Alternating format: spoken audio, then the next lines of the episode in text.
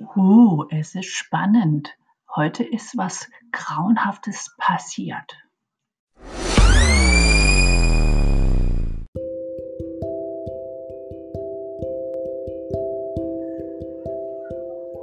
Ein Mann ging über die Straße und dann plötzlich